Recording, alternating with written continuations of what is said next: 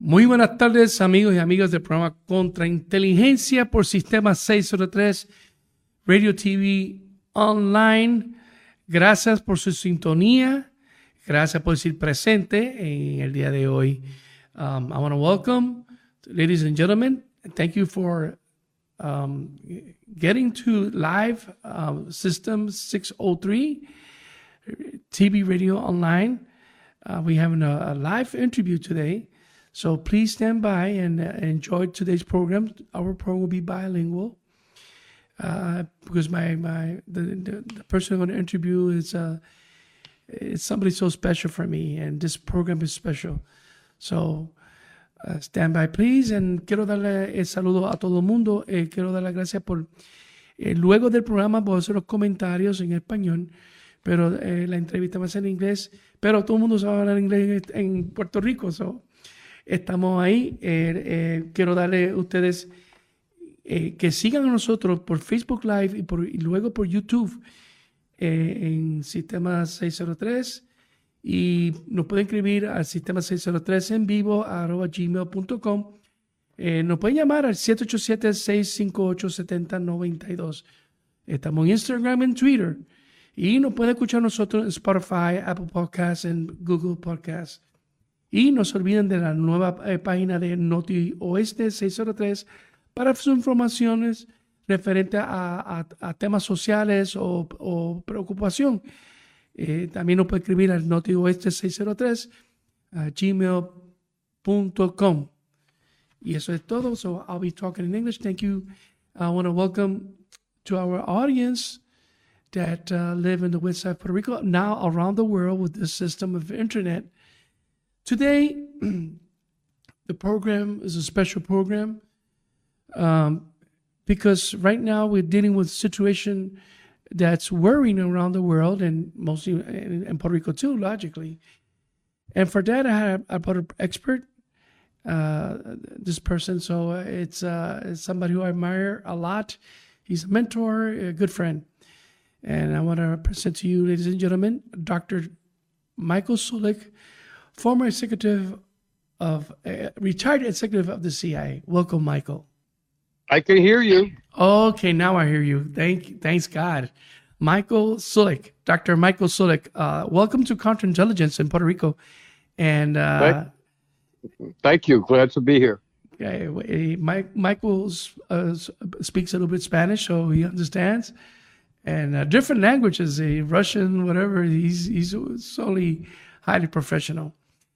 Michael, um, before we I talk about the subject, you know, my program emphasizes to support the, the intelligence community and support the law enforcement community and um, all those college students uh, in Puerto Rico, which they want to uh, study as uh, intelligence officers or or um, law enforcement, and around the world, because right now this program is here around the world. Um, I, I received a couple of questions, so I will give you only three questions from different universities. But first of all, let's talk about you a little bit. Who's Michael Sulick? Uh, Michael? Yes, I'm here. Yeah, yeah. What was your yeah? My, what was uh, your question? Uh, my question is um, for the for everybody to know who you are. Who's Michael Sulick?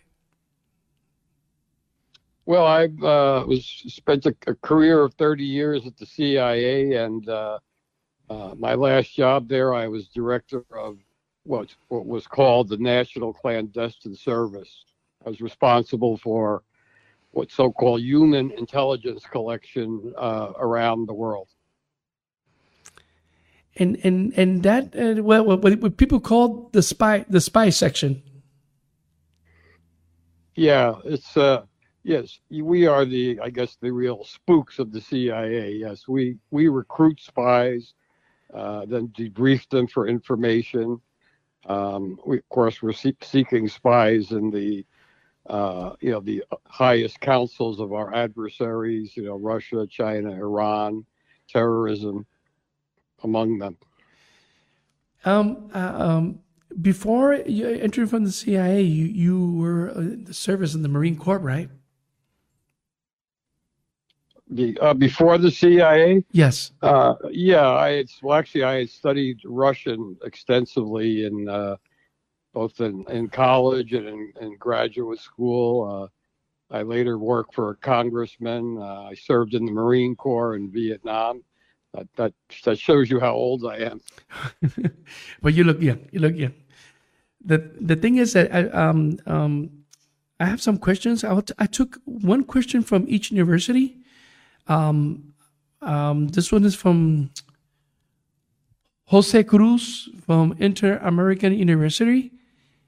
And he wrote to me asking if it was necessary to create the CIA and how effective it is today. Yeah, could you repeat that, please? Yes. Um, this a question from Jose Cruz from Inter American University in Puerto Rico, who wrote to me asking if it was uh, uh, why was the CIA created and it wasn't necessary, and if it's today effective like yesterday. Three questions in one. Yeah. Okay. So no, the CIA was cr- created uh, after World War II, um, mainly the you know the attack on Pearl Harbor in 1941 was a surprise attack, and the, the belief was that the you know the United States, which uh, frankly always Americans kind of thought that intelligence was a you know not a gentleman's game, and so we did not do very much of it. But after the surprise attack on World Har- uh, on Pearl Harbor uh, during World War II, uh, the president Franklin Roosevelt uh, start was actually started the first national intelligence service for the war. It's called the OSS, the Office of Strategic Services. Mm-hmm. Um, after the war, it was obvious that there was going to be a conflict or Cold War with Russia. And so the belief was that we needed to continue that service, but it had to be uh, you know, not a wartime service, but uh, and and it had to be one that was, you know, uh, integrated because the OSS, you know, did not include the FBI at the time. Uh, anyway, so the Central Intelligence Agency was founded then in 1947. After that, the idea, of course, prevent another uh, Pearl Harbor, another surprise uh, attack. Now, I'm biased. I think, you know, we've been successful over the years, certainly on Russia, uh, even after the 9 11 attacks. You know, there were, we, again, you know, we didn't predict, we did predict that there was something going to happen, but we didn't know the exact details. Uh, but we were able to stop a number of terrorist attacks um, against American interests and against uh, those of our allies uh, you know, following the 9/11 period. But you know, it's intelligence is a difficult game. You never get all the information you want. It's very, um, you know, you often have to take different pieces of information, analyze it to come up with a, you know, uh, a picture of the situation that uh, uh regarding the adversary that you then brief to the president and the other top officials who make our national security policy. Okay, and um, and, part of the question he said uh, he asked it was also that um, do you consider today's CIA it's uh, the same as in the past, or uh, what's the status? What you understand is the CIA?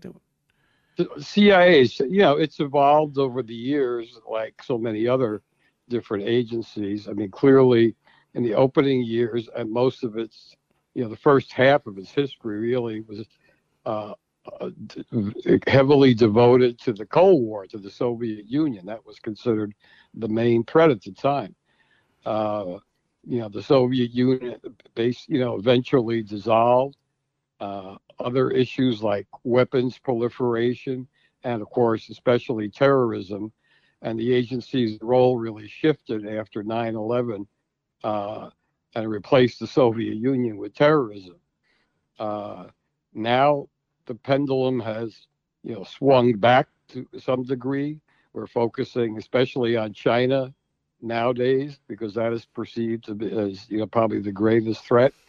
But still, you know, Iran as well because of destabilization in the Middle East and Russia obviously is, you know, you see the situation that the, the country is facing with Ukraine today. So, um, so the mission constantly changes depending in response to the particular threats. Um, a second question is from the, the University of um, Jimenez. Uh, her name is uh, Ma- Maria Perez. And she asked the following uh, from Ana G. Mendez University. Um, when there's Job Expo in Puerto Rico, the CIA doesn't hardly come to job uh, uh, ferries. And she would like to know why. Okay, I'm sorry. I'm sorry. I didn't hear the last part Sure. of the Uh, you know that this job, the, the the CIA, they give a, a job expo of different in different states, so they don't hardly come here into Puerto Rico. And she's asking why.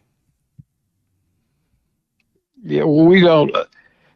We only have limited operations in the states. We do everything in accordance with the FBI, and our only role there is basically to pursue targets in the United States, overseas targets. In other words, you know, Russians or Chinese or Iranians in the United United States. Because remember, we have we don't have a law enforcement role at all Mm-hmm. and Amer- Americans were always very careful. We didn't didn't want to imitate, you know, other dictate, let's say dictatorships around the world where security services did both domestic as well as foreign uh, intelligence. So our role on domestic intelligence was very, uh, very narrow Yeah, you know, limited. we, if, if, for example, if the, if there was a, a belief that there were terrorist cells operating here, that would be the primary responsibility of the FBI. But these terrorists would undoubtedly have foreign connections. So that's where we would play a supporting role in trying to get information to help the FBI in neutralizing any potential terrorist attacks. like support, sometimes in support um, um, angle. Okay, and then last question is uh, from uh, Nuke University, and uh, the person was anonymous, and he asks, "What's the difference between agent, case officer, contractor, and asset?" Yeah, it's, I can understand the question because it's, it's sometimes very confusing because you know our our colleagues in the FBI, their staff officers uh, are called agents. Exactly. Uh, yeah, in the CIA, so a case officer is an employee of the government, employee of the CIA, who is responsible, usually overseas, is responsible for trying to uh, identify sources of information, Mhm. try to recruit those sources, and and meet with them regularly to debrief them on on information. Um, so the source, I sometimes prefer the word sources. We tend to call them agent a, agents and assets are the same thing. They're all basically sources, but I think it's easier to tell the layman that they're sources because Okay. there's some confusion about agents and uh, and assets. They are the same. Agents, assets, sources. It's it's all the same thing. People who give us information. Yeah, people confuse the the agent of law enforcement as uh, with the with the with the asset, or maybe foreign because an agent, it's foreigner also foreign from, from a different country. It could be uh, working f- uh, in Yeah, it's, favor. it's also confusing because I mean because I I've often sometimes dealt with the the police and they'll refer to CI, which to me is counterintelligence or yes. Counterintelligentsia, but CI for them is a confidential informant. right. So so so everybody has each. Unfortunately, everybody each agency has their own uh, right. their own culture and their own acronyms and their own different terms. How about contractor? The contractor that's in the, that's the last question they they asked me. Uh, what what do you consider contractor for the in, in for the CIA? Yeah, contract. Well, contractor, the CIA or any place else in the government is somebody who who is not a government employee. They don't receive a government salary as. They don't receive benefits that an employee would. Uh, often, in our case, the CIA, they're uh, for the most part, they're former officers, retired officers, um, who you know are interested in continuing the work. They have experience that's helpful, and so they come. They've already retired from the government, so they come back in on a on just a contract basis. Clearly, they're paid a salary, but it's it's they don't get they don't have benefits or things like that that that, that people get. But that's we, this the contractors became very important after 9/11. Yeah, and when we, and uh, well, the background was during the 90s after the Soviet Union fell, intelligence agencies, including the CIA, were cut back very severely. Suddenly 9 11 came, and there was a shortage of employees when you really had to do kind of a full court press on terrorism. So that's when the explosion and contractors happened, and many people, you know, retirees came came back were hired as contractors. So, um, any person right now, if it's an American citizen or not American citizen, I mean American citizen, can work with the CIA as a an, as a case officer and contractor or a specialist, right? Yeah, I mean there are different. There, there's a whole number of job categories at the CIA. I mean, case officers are in what's called the directorate of operations. Mm-hmm. The people who they study foreign languages. They they're hired because they have certain social skills because yeah. it involves interaction with people, um, uh, assessment skills, so they can assess the person they're dealing with. But then we also have analysts who take the information not only that the case officers provide, but uh, information from other sources like signals intelligence, some mm-hmm. NSA, intercepts of conversations, and so on, and emails, and, and then information from satellites, photo reconnaissance, and and now you more uh, open source information because there's so much too much more because yeah because of the internet and uh, you know uh, the World Wide Web. There's lots of open source information. The, the analysts take all of that to, and they write up the, let's say, for example, they, they're the ones writing the president's daily brief, which he gets every day, the intelligence picture every day, and, and their assessments of different areas of the world, be it China, Russia, uh, uh, whatever. But then we also have tech, uh, technical people, science and technology, who you know, these are the people who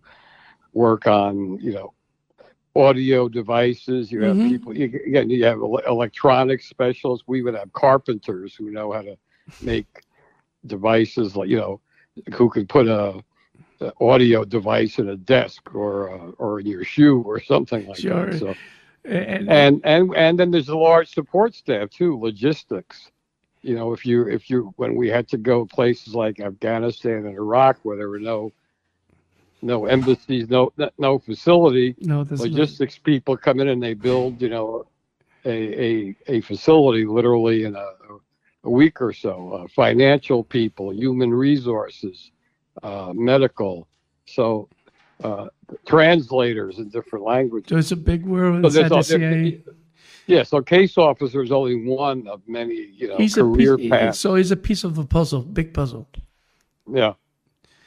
And, and the thing is that um, there's even an office that I I started I was I was surprised that like since the film Argo, there's an office of relationship with with the Hollywood too. office of relationships with Puerto Rico? No, no, uh, and but Hollywood. I mean, the the film industry. Now, oh, we have a public. Yeah, we have a public affairs office. That's that's right. Yeah, and they. excuse me. Most of their job is dealing with the pre- media and press inquiries.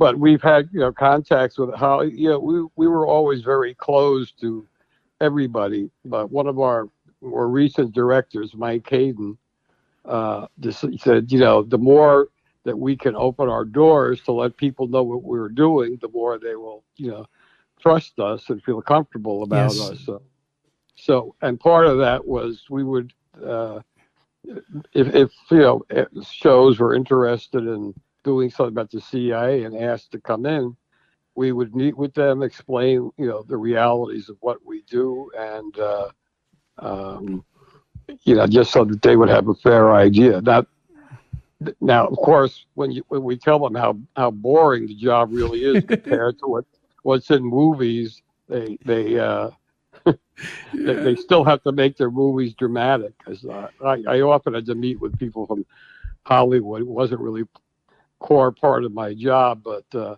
when they come in, I'd say, you know, there's one thing you notice about James Bond: he never writes anything down. He's too busy fighting, fighting and shooting. Yeah, and in our world, in the real world, if we don't write it down, it didn't happen. Exactly, exactly. The thing is that um, uh, talking about films to, to a day like today, the film Our Argo came out and to the public, and it was a big sensation. The the film, the, the story of Tony Mendez. Uh, do you remember being involved in that case, or or I'm not sure if you you uh, you were there. No, I wasn't involved in it. In fact, I had just started at the CIA at that time, and that's you talk. That's about mm-hmm. uh, you know 19. It's a long time ago, 40 years ago. Wow. Uh, uh, but it's it's it's a true story. But even in the film, of course, they had to make things more spicy, uh, more, more, dramatic. Uh, but the essentials of the film are correct. But you know, I kind of laughed at the end of it. You know, they suddenly they're almost caught as they're fleeing the country and they you know they have to run to the airplane kind of at the last second. That didn't happen in real life. I mean, they, they got they got out of the country with no problem. There was no drama at all, and that's the way we like it. We don't like you know last minute car chases or things like that. We want everything to be boring and to go that's, smoothly. That's, that's the idea, you know, to you know be unnoticeable. That's why they call them spooks. Yeah. Not yeah. noticeable. But it is it is true though that, that yeah. Hollywood cooperated uh, with this, and as you know, the uh, technical guy who who uh, Tony Mendez came up with this idea, Tony Mendez, uh, you know, uh, worked with them on uh, you know, basically creating a false film company so that they would have cover, as we call it. They would have a reason to go into uh, Iran to get these people out. So, um, so a large part of that story is true, but some of it was uh, yeah, a little hyped up for, for dramatic purpose. Sure. The thing is that it's incredible when you um, read the story or see it. I had the pleasure um, to meet. I have met uh, Tony Mendez, uh, and uh, I'm not sure it was you who presented to me or uh, I don't know it was Hayden, but you know he, he, was incredible. You also cooperated with the film Shadow Recruit uh, or Jack Ryan. Uh. Tony? No, no, no. And, and, and I mean, I think it was you, somebody else introduced me to. Oh Tony. yeah. Well, yes, we were. Yeah, we we some of us went out there to uh, um, I guess, talk to the press about the story before it came out, and we we actually ran some simulated exercises where we were following people around the streets, or people were following us, just to give them a just to give them a taste of what really goes on. For example, in a place like Moscow or Havana wow. or Beijing, where where the the local security services tend to watch our movements very closely. Wow. Now, we, I have noticed, um, and I read I read in, in, I think it was an article in New York Times, that the 9/11, like you mentioned later, uh, have evolved the CIA in a different angle, different, uh, different uh, participation worldwide, and um, the mission was a, a priority.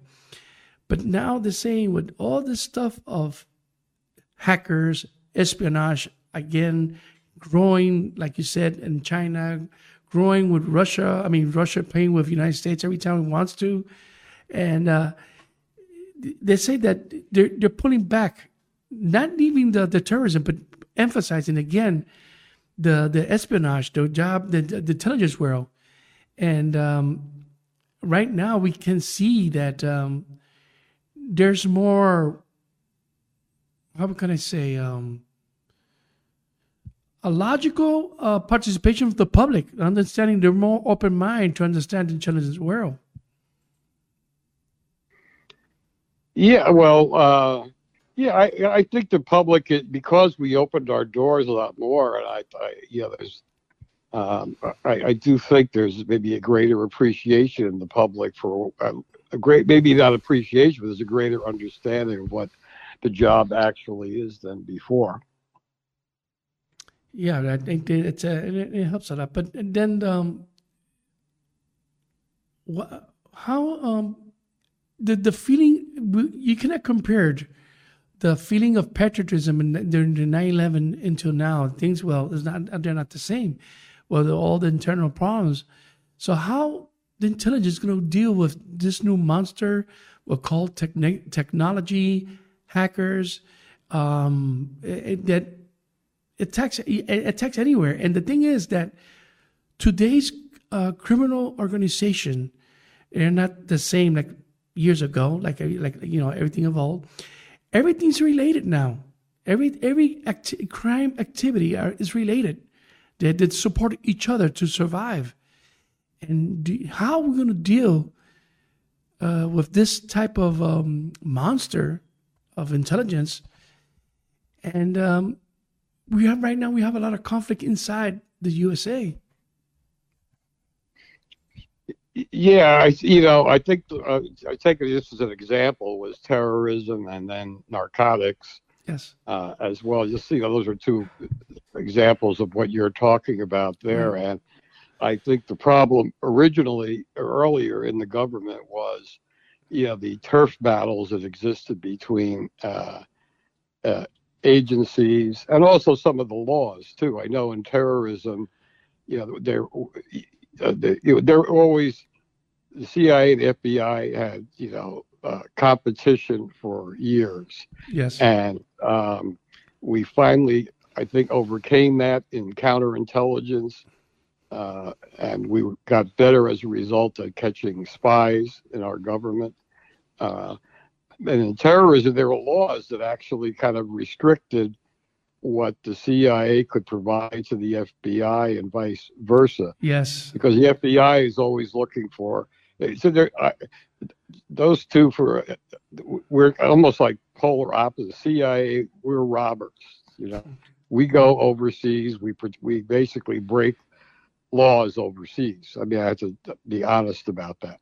Most countries have espionage laws. You know, clearly we we are there breaking those laws because we're conducting espionage. We don't break any U.S. laws. I just want to make that clear. Sure, it's, it's the, FBI, the FBI, the FBI are are cops. You know, they yeah, they have badges, they have guns, they have authorities to arrest people. Their and their job is to get people prosecuted and convicted in a court of law. We, you know, we pretend to be other than what we really are. We're skulking around back alleys, to, you know, to meet people and so on. And we're just trying to get information. We don't have to convict anybody in a court of law. We're just trying to get information that helps people, you know, uh, uh, helps our leaders understand the problems that they face uh, in various uh, countries. So these turf battles, I think, probably inhibited us early on, but I think eventually over the years, they they've been they're certainly much better now than before. And part of that was forced on us, either by the executive branch of the government or by Congress people didn't like them in the beginning, but we got used to it after a while. And the, one of the best ways we did that was we had what we used to call jokingly hostage exchanges, where we would send our officers to the FBI or to the part, you know, to the Department of Defense, and they would send people to work in, in the CIA for a couple of years. And we said, you know, we're all Americans, and when you sit there working together and you know, having a beer after work or something, you know, you realize that, you know, we, we're all working for the same exactly common, common good. So I think we've overcome a lot of that, but there are a lot of these walls and stovepipes before that inhibited that.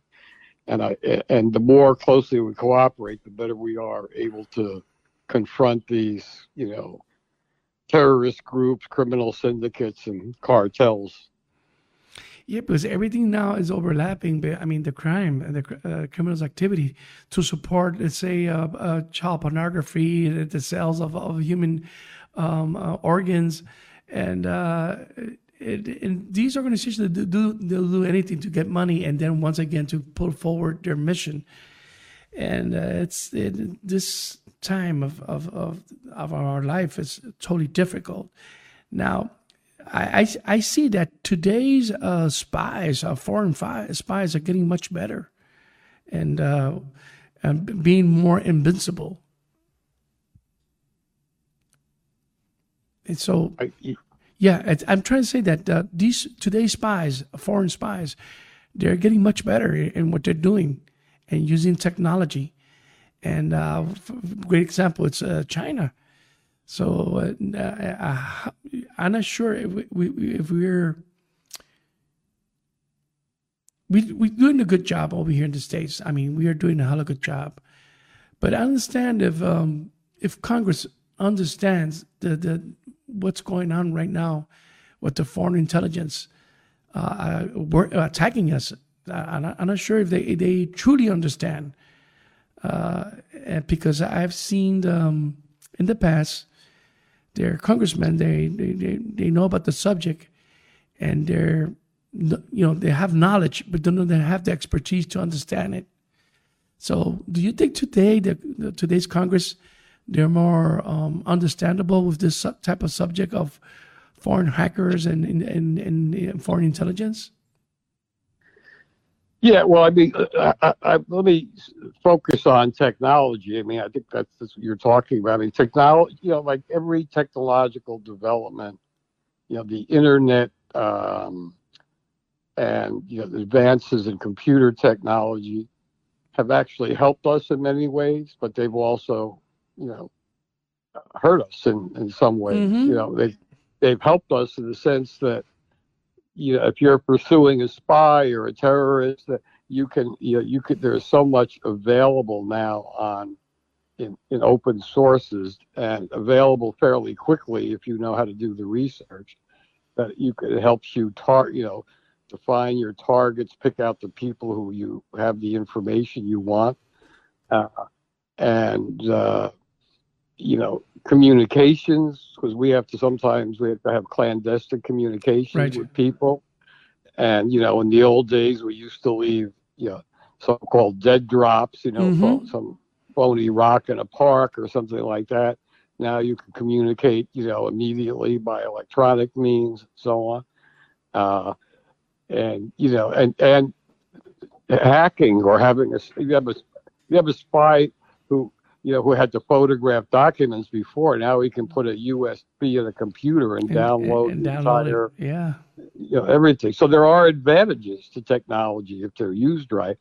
On the other hand, the fact that there's so much of this open source information available, it makes it difficult. For example, just one example: I mean, case officers before could travel with a phony passport, uh, you know, plenty of cash in their pocket yeah, and nobody knew. You know, it was fairly easy to do. Now you have to have an entire history because you could be checked out, and if you have no, if you have no credit card trail, if you're if you're not on social media like Facebook or so, you you you suddenly stand out and you look suspicious.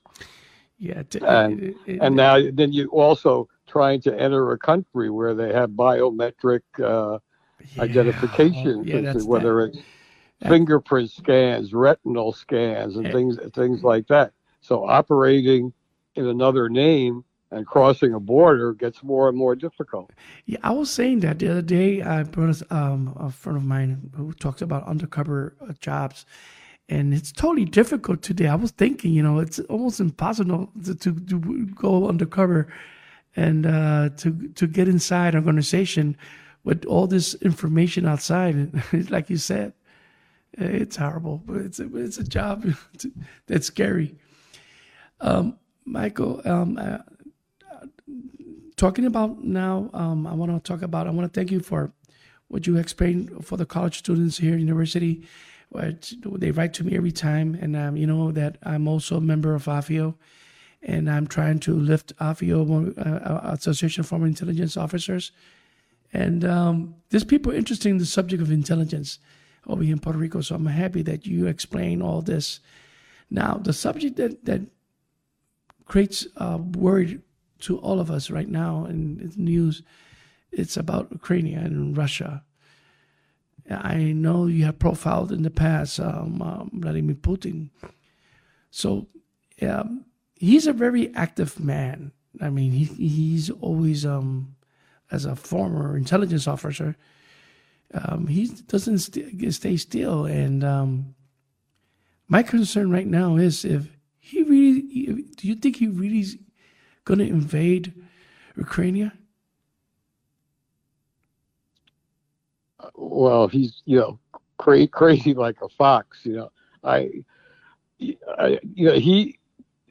Well, let me put this way. So he's got two goals in mind. I think here he's um, he he wants control of Ukraine because he considers it you know part of Russia. Mm-hmm. And in fact, you know, you in, in Russian history, Ukraine does play an important part. You know, the first real empire in Russia, you know, centuries ago was called Kievan Rus, and it was based in Kiev.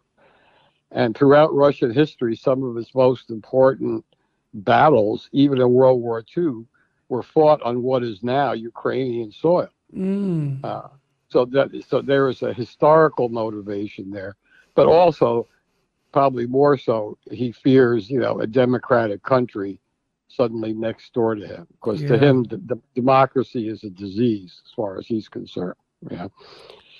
And the second goal, of course, is to tr- drive a wedge between the United States and Europe and to disrupt NATO. Yeah.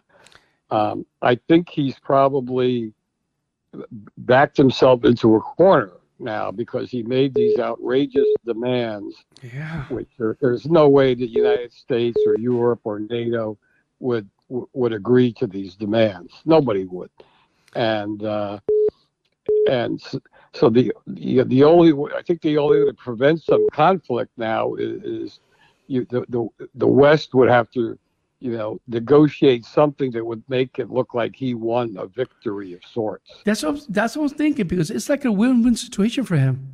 Even though it's yeah. a war or not war, it's a win-win situation because his status once again, he's going to prove him that uh, he's the light, he's the like the savior, and and the, the thing is that uh, it's it's a play, it's a chess move well done uh, from his part. Now once again, uh, Ukraine, Ukraine, they want to. They, they, what's their status? They're in a in a mood to fight, but sometimes it's it's, it's, the European um, allies that pushing them. So I'm not sure if they really want to fight. Well, you you know, I mean, actually, all he has done over the years, especially now, is he's actually built. He's he's increased Ukrainian nationalism, certainly in the Western Ukraine. Yes. Eastern Ukraine has far, you know, has a larger ethnic Russian population, and that's where you know he has these. That's where all the fighting has taken place now. So there's clearly sympathy there uh, with reuniting with Russia, but um, but if you take it nationwide, all in all, they're against that. Their military is better trained than it was years ago when mm-hmm. he seized Crimea. And, you know, there's a lot of young Ukrainians who will take up resistance. So anything, any kind of, you know, attack or anything like that is going to probably spark an insurgency. It's not going to be over that quick. You know, I, I don't think he's going to do a full invasion anyway, because he knows that that would definitely uh, I think he sees at this point that NATO will react to that. Um, but I think you know he he's more likely to use subterfuge and you know sabotage to try to overthrow the co- current government and install a uh, a puppet. Uh, he may take further parts of the eastern Ukraine, where there's already some sympathy there among ethnic Russians and you know maybe declare victory at that point, depending on how the situation goes. But I don't see the tanks rolling in no. full scale right from the start. because if he does any of these other actions that are smaller than an invasion, it's more likely that some of the Europeans who, you know, uh, are not as gung ho as the United States, it's Right. more likely that, that, that they they will be reluctant to impose, you know, harsher Exactly, sanctions. exactly. Now, um, peop, experts says that they say, they say that um, the profilers they say that uh, Putin is um, how you call it? He's um, resented because the, the the fall of the Soviet Union he took it real seriously and he wants to form a new way of Soviet Union. Do you think? Do you do you share that too?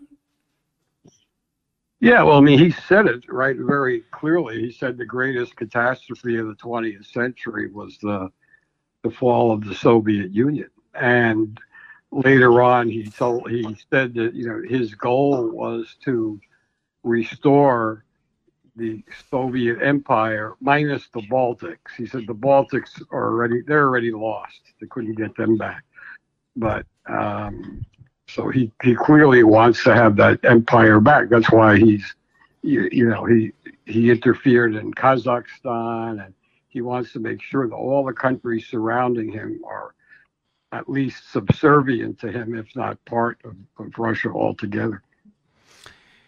In the school of espionage, do you think that Putin did a, is doing a good job? I mean, uh, you as a former spy, you think he's convincing? You know, uh, uh, the, the intelligence they create government, they drop government, government, they uh, they convince people, whatever, and and try to get to to the girl. So you think he's a good spy? I mean, a good way of thinking of an intelligence officer. Well, he certainly learned the methods, and he you know I think he's been uh, adept at applying those methods as you know in, as leader of the country, as a good spy. I don't know, you know, he he never made it. There's a say a hierarchy in the old KGB. You know, the the the the first chief directorate was the ones who went overseas to the west. you Okay, know yeah, and the rest of the world. Second chief directorates tended to stay in the friendly countries or in inside Russia itself, and they were considered kind of second class. And that's where he worked. I mean, he was in Eastern Germany, not Western Germany. Okay. Wow, uh, Michael. So let, uh, let- uh, let's pray to God, you know, that, that nothing further occurs in, in, over here in the United States. And um, uh, uh, I want to thank you for your time.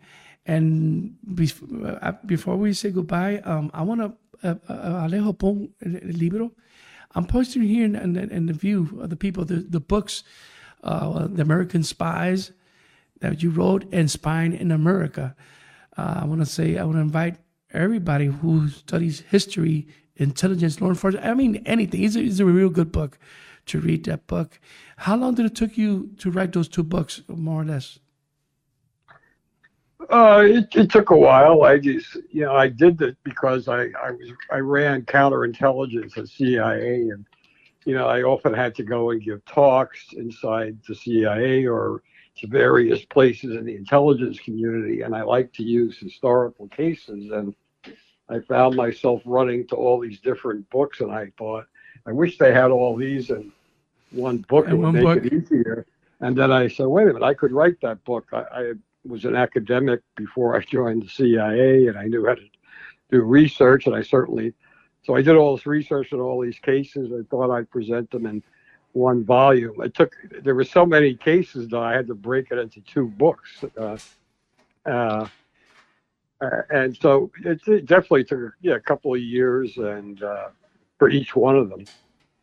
The- the- I tell you something that I, I really love, not because you, but I really love the book. I mean, I rec- highly recommend it. All college students, everybody who's, who, I mean, history. I mean, it's good to even it's good to read, if, and it's simple, understandable, and um, but the college students that are hearing me today, in the University of Interamericana, Ana G. Mendez, Nuke, all the all the university, I highly recommend this book if you want to read about uh, the intelligence world and and uh, written by Michael Sulick. Are you planning to do uh, another project like this? Oh, I don't know. Maybe I'll see how what the future holds at this point. I'm not. I'm not. I have no particular. I have ideas in my mind, but I have. I haven't taken them any further at this point. You have a lot of subject in your head. You should uh, uh, explore. You know, keep on doing the great job. Any advice for that for the, for the followers here that they're uh, college students and uh, studying for law enforcement, studying for intelligence? Any students from from your behalf, please. Yeah.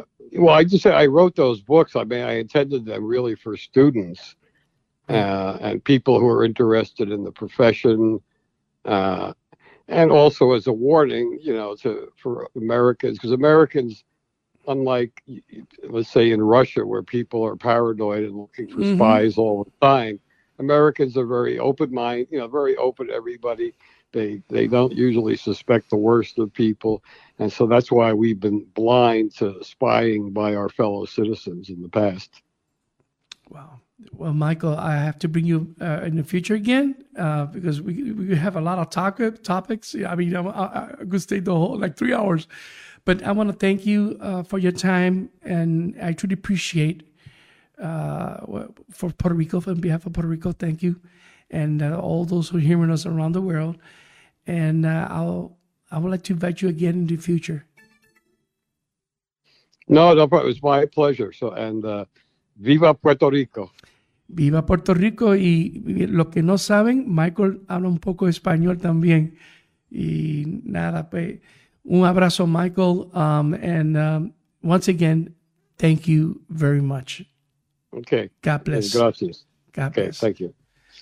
Well, that was Michael Sulik. Michael Sulek, eh, el, maestro espía, eh, ya saben lo que opina de Putin. Este, lógicamente, él, sabe lo que eh, los pensamientos de la, Unión Soviética, lo que es Rusia hoy en día. Lógicamente, voy con los comentarios finales de, de, esta entrevista y vamos a una pausa comercial para, para anunciar a nuestros patrocinadores y luego yo creo que ustedes nos sigan nosotros aquí en Sistema 603 en programa Contra Inteligencia con este servidor Gabriel Grajales y aquí eh, con Alejo eh, Alejo Rodrigo Jr. Bueno, estamos de regreso al programa Contra Inteligencia. I want to thank you for um, being with us here and having this conversation with Michael Sulek. and uh, he's a good friend of Puerto Rico, so I will bring him soon again. Hablando de español, quiero dar las gracias a ustedes por haber sintonizado, quedarse aquí con nosotros en el programa Contra Inteligencia. Eh, hay personas que están en la línea, quiero mandar saludos a, Kevin Narváez, a Yamil Rizarri, a Beatriz Fuentes, Lisa Benique, a, a, William Sánchez Cardona, saludos a René Rosado, en fin, todos estos grandes amigos de Facebook, gracias por sintonizar a nosotros y luego van a, a, coger y, y, quiero que ustedes nos visiten en, en, YouTube. Es bien importante esto y esto lo voy a hablar con honestidad. Yo no estoy hablando de parte de la gerencia aquí. Yo no estoy hablando, simplemente estoy hablando de un ser humano que está exponiendo mi mejor conocimiento para usted, para el servicio de usted. Pero en YouTube, cuando tengan la oportunidad, eh, por favor suscríbanse en, el sistema 603, porque de eso dependen de nuestro trabajo, para nuestro alcance alrededor del mundo entero. Y, su aportación en darle ese de suscribirse, darle like, se lo voy a agradecer de verdad. No solamente de carácter personal mío, sino a todos los demás compañeros, los demás programas, a Per Villanuevo, Yamil Rizare, eh, Rafi Valle, los demás compañeros que tengo en mente, Carmen, Carmen, eh, Carmen, la licenciada Carmen, bueno, todos, todos nosotros dependemos de, su apoyo y suscríbanse, por favor, eh, porque nosotros queremos llegar a, todo el mundo sin interés personal. Esto es un servicio público que nosotros queremos hacer para poder brindar lo mejor de nosotros. Um, resumiendo, Michael Zulek, el motivo de traer Michael Zulek es de todos mis compañeros, ex compañeros de inteligencia, él eh, tiene una teoría diferente referente a, la invasión de, de, Rusia con Ucrania. Él lo que piensa es que, eh, aunque un ser humano impredecible, pero él dice que puede ser que eh, lo que está haciendo Putin es mucho cuidado, como hacen los perros, amenazar cosas así, y crear atención del mundo entero de la OTAN, de los países europeos, sobre todo Estados Unidos, pero un estado de alerta. Puede ser que pase, puede ser que no pase, pero puede ser. Lo importante es que él va a salir como un héroe, sea la decisión que se tome eh, junto con, con eh, eh, los países europeos. O sea, él va a salir de todo esto una persona marcada en la historia que punto por punto llevó a, Rusia a una guerra y honestamente él necesitaba también de esta imagen porque él ya tiene problemas internos políticos con sus adversarios. Como saben que Putin eh, se alega que ha, ha eliminado a sus adversarios políticos. El hombre es genial, honestamente. Si usted busca la biografía de Putin, Putin es un deportista, un eh, eh, ama a los animales, él, nada en el, hielo con un oso, él coge caballo, dispara, eh, practica artes marciales, el tipo es un campeón. Putin es un personaje de película, así lo digo yo, es un personaje. De hecho, hay caricaturas de Putin comic books de Putin en Rusia. ¿Ok? Y él siempre está ahí. Él es el James Bond de todo el mundo, el hombre y defensor de los animales. Él tiene esa imagen, pero lógicamente tiene un puro eh, ser, porque lógicamente, pues, donde viene, como me explicó Michael Zurek. Yo lo que digo es lo siguiente. Vamos a estar pendientes que la invasión no se dé que se considere eh, ambas partes, Ucrania y Rusia, y que Puerto Rico, digo, el mundo entero eh, ya está postraumático con tantas situaciones y ahora con la pandemia que dicen que viene otra cepa nueva y está constantemente cambiando, modificando. Pues espero Dios que, que se aclare la situación por lo menos y que hay un cese de intenciones de parte del gobierno ruso con sus aliados. De no ser así, esto se va a ver feo, feo, feo, feo. Hay que orar mucho. Hay que orar mucho. Y señores y señores, cuando ustedes vean noticias, tratan de ver noticias internacional Primeramente, para que se den de cuenta, nosotros estamos bendecidos. Aquí en Puerto Rico, gracias Señor. Pero otro es, hay otros países que están sufriendo de desastres naturales, de temas sociales, y temas de crímenes horribles. Pues ustedes, por favor, saquen tiempo, ver noticias internacionales para que, primeramente, para que le den gracias a Dios de donde estamos viendo nosotros. A pesar que esto está difícil aquí, hay que darle gracias a Dios. Cuando usted compara, miren, esta isla del encanto, estamos bendecidos por Dios, sinceramente. Hay que trabajar en la calle para uno ver todos los ángulos del mundo entero. La semana que viene voy a traer a un eh, supervisor del NIE, especialista, maestro de trabajo encubiertos el señor Antonio Carafel nuevamente viene la segunda parte de los trabajos de encubierto y procedimiento. Eh, Antonio Carafel eh, trabajó muchos años para el negociado de administraciones especiales del Departamento de Justicia y ha hecho unos casos buenísimos, un experto sobre el tema de encubierto.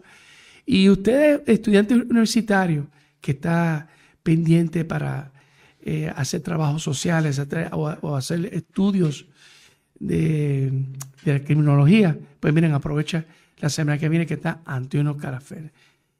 Mientras tanto, yo me voy a despedir eh, quiero indicar que viene allá mismo el programa Carmen de Carmen Feliciano, la licenciada. Y no se vayan ahí porque el tema está buenísimo, buenísimo. Por favor, apoyen a Sistema 603, Radio TV Online, suscríbanse en, YouTube, suscríbanse en, Instagram, donde quiera que estamos ahí. Apóyennos, por favor, apóyennos. ¿Ok? Pendiente que ya mismo en un par de minutos viene la licenciada Carmen Fresno. Mientras tanto, yo me despido con este programa especial un viernes. Lo espero el martes que viene a la una de la tarde, si es que el Señor lo permite. Mientras tanto, cuídense mucho, bendiciones. Chao.